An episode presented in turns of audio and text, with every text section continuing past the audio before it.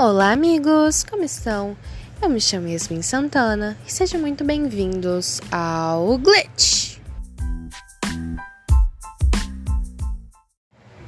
E no assunto de hoje, vamos tratar sobre filosofia. Você já ouviu falar sobre o mito da caverna de Platão?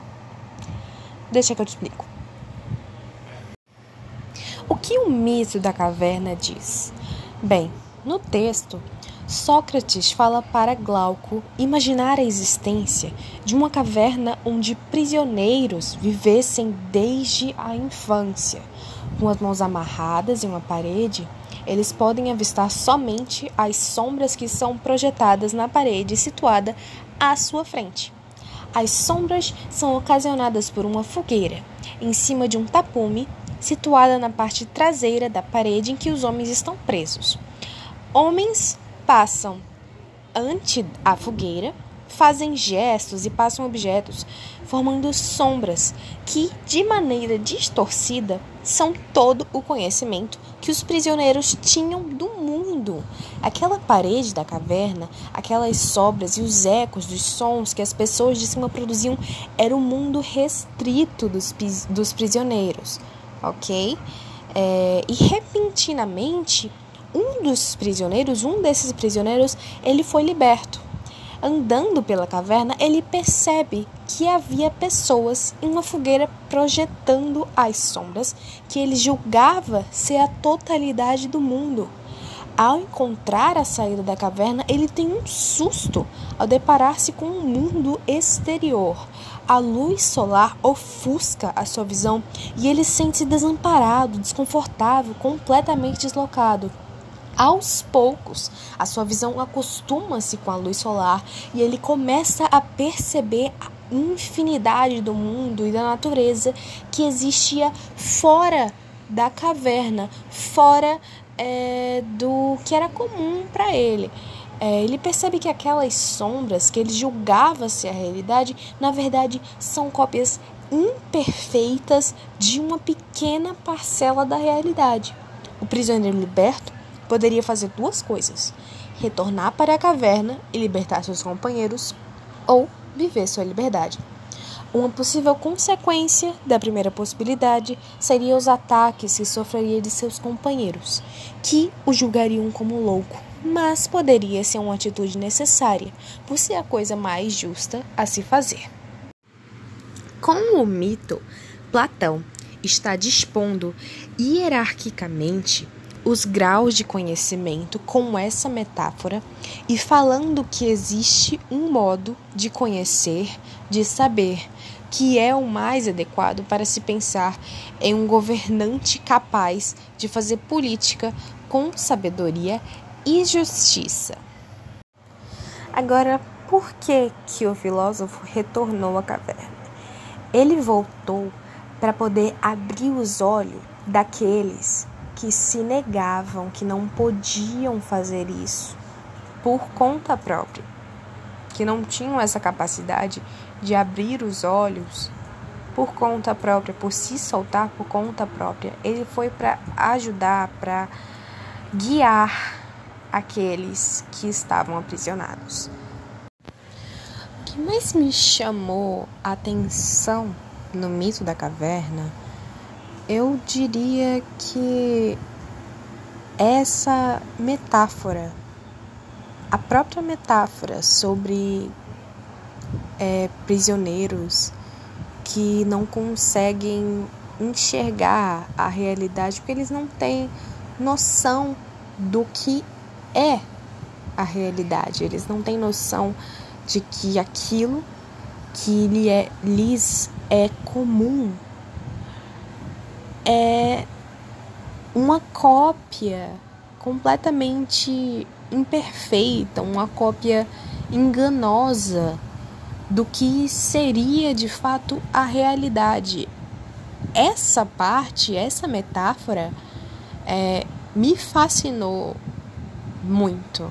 Assim, essa parte me fascinou muito da primeira vez que eu escutei é, o mito.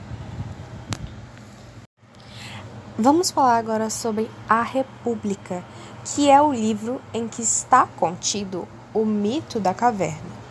A República é talvez a obra mais complexa e completa de Platão.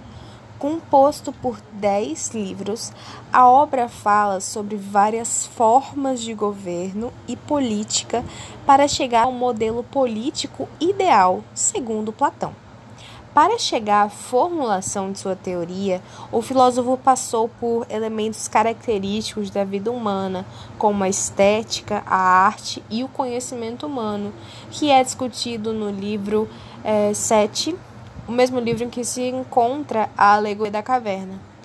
O longo diálogo narra a trajetória de Sócrates buscando estabelecer teoricamente, como seria o governo perfeito. O conhecimento é, para Platão, o elemento primordial de um bom governante.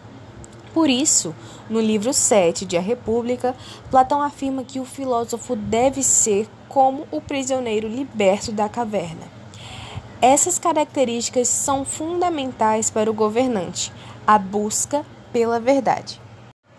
A metáfora proposta pela alegoria da caverna pode ser interpretada da seguinte maneira: primeiro, os prisioneiros. Os prisioneiros da caverna são os homens comuns, ou seja, somos nós mesmos, que vivemos em um mundo limitado, presos em nossas crenças costumeiras. Segundo, a caverna. A caverna é o nosso corpo e os nossos sentidos fonte de um conhecimento que, segundo Platão, é errôneo e enganoso. Terceiro, as sombras na parede e os ecos da caverna. Esses é, nunca são projetados exatamente do modo como os objetos que os ocasionam são. As sombras são distorções das imagens e os ecos são distorções sonoras. Por isso, esses elementos simbolizam as opiniões erradas e o conhecimento preconceituoso do senso comum que julgamos ser verdadeiro. Quarto, a saída da caverna. Sair da caverna significa buscar o conhecimento verdadeiro. E cinco, a luz solar.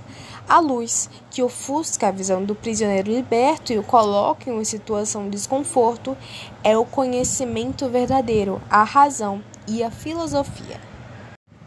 Agora, trazendo a alegoria da caverna para o nosso tempo, podemos dizer que o ser humano tem regredido constantemente a ponto de estar cada vez mais vivendo como um prisioneiro da caverna.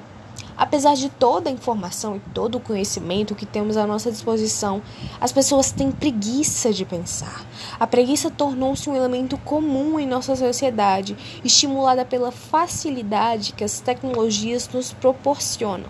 A preguiça intelectual tem sido talvez a mais forte característica de nosso tempo. A dúvida socrática, o questionamento, a não aceitação das afirmações sem antes analisá-las, elementos que custaram a vida de Sócrates da antiguidade, são hoje desprezados. A política, a sociedade, a vida comum deixaram de ser interessantes para os cidadãos do século XXI, que apenas vivem como se a própria vida tivesse importância maior que a preservação da sociedade. As notícias falsas estão enganando cada vez mais as pessoas que não se prestam ao trabalho de checar a veracidade e a confiabilidade da fonte que divulga as informações. As redes sociais viraram verdadeiras vitrines do ego que divulgam a falsa propaganda de vidas felizes, mas que, superficialmente, sequer sabem o peso que sua existência traz para o mundo. A ignorância em nossos tempos é cultivada e celebrada. Quem ousa opor-se a esse tipo de vida vulgar, soterrado na, soterrada na ignorância, presa na caverna como estavam os prisioneiros de Platão, é considerado louco. Os escravos presos no interior da caverna não percebem que são prisioneiros, assim como as pessoas que estão presas na mídia, nas redes sociais e no mar de informações, muitas vezes desinformantes da internet, não percebem que são enganadas. É, vivemos na época do predomínio é, da opinião rasa, do conhecimento superficial, da informação inútil e da prisão cotidiana que arrasta as pessoas cada vez mais para a caverna da ignorância. Agora, um recado final. Antes de finalizarmos aqui o podcast, o episódio, é que eu peguei as informações todas praticamente de um site Brasil Escola. Se vocês quiserem, podem conferir lá. Mas eu falei basicamente tudo que tem lá aqui. E é isso. Obrigada por escutarem e ficamos por aqui. Tchau!